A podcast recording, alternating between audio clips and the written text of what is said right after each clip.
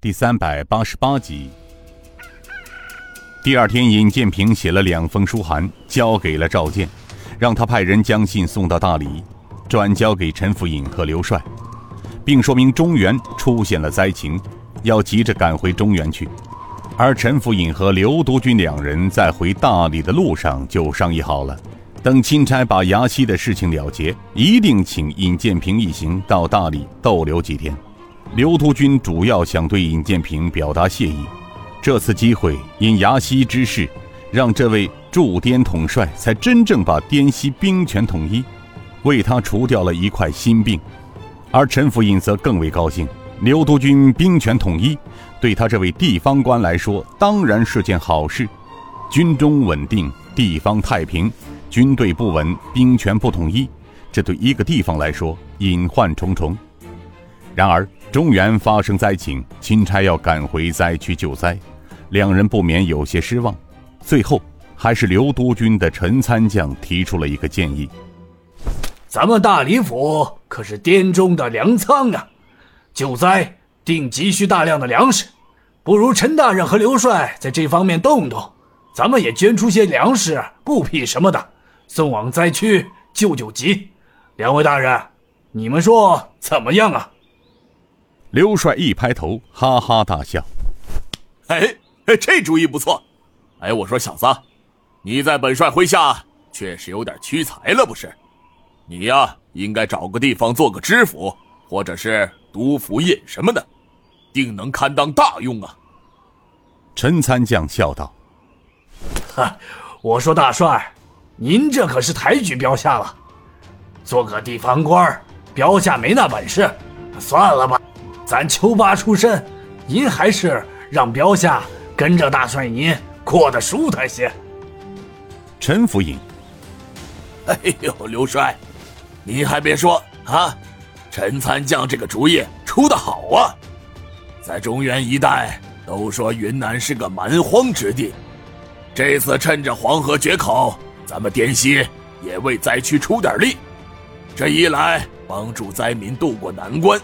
为钦差减少些麻烦，二来是当国家危难之时，身为皇上的臣子，也应该为皇上分忧。您说呢，刘帅？刘督军大笑道：“ 好，那就这么定了，征粮救灾。哎，府尹大人，这征集粮食布匹的事儿，看来还是由你府尹大人说的算呢。我们这些丘巴办不了事儿。”只能给府尹大人打打下手，最终将救灾物资押往灾区。陈府尹道：“好，就这么定了。”因为有丐帮陈长老相随，从滇西入蜀中之后，到了有了丐帮各分坛的帮助，人还未到，下一站马匹就为他们准备好了，因此一路紧赶，所到之处。都有丐帮负责准备食宿，所以大大加快了路程中的速度。按尹建平最初的想法，陈长老因为送信连续几个月的路，身体十分疲倦，需要调整一下，让他随刘武等人回中原。但陈长老却是一位侠义心肠之人，当他得知黄河大决口，他哪里还有闲下来的心思，并向尹建平争取随其北上。虽说尹建平很是担心陈长老的身体，但这位年近古稀的老人却说出了一段让在场所有人都无法拒绝的话。他说道：“少领主，救人如救火呀！从滇西赶往徐州，这万里之遥，如果属下不跟着你们，只怕等你们到达徐州之时，也是三个月之后的事儿了。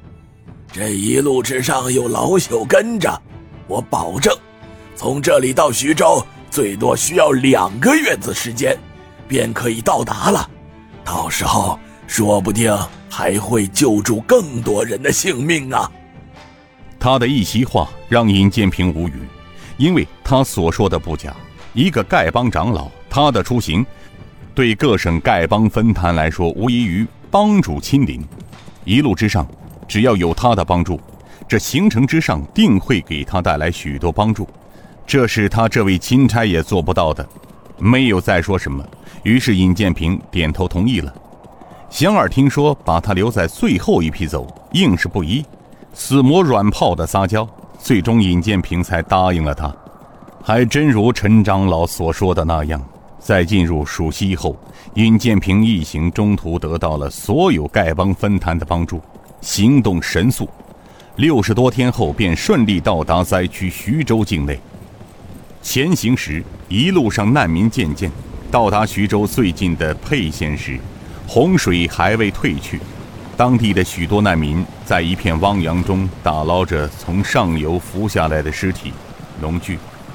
沛县成了上游灾民的集结之地，大多数地里路边由当地官府和民间百姓自发地搭起了许多棚子，为难民提供一些遮风挡雨的地方。一间小棚子里往往住着十多口灾民，连插足之地都没有。沛县城外许多地方新坟遍布，一片惨象。陈长老叹声道：“唉，这种灾难，惨不忍睹啊。”尹建平点了点头：“是啊，正当多事之秋，国贫民穷，似这般灾难，看来当地官府虽有救民之心，怎奈有心无力啊。”天王星高怀文，领主。我们是不是应该先进城啊？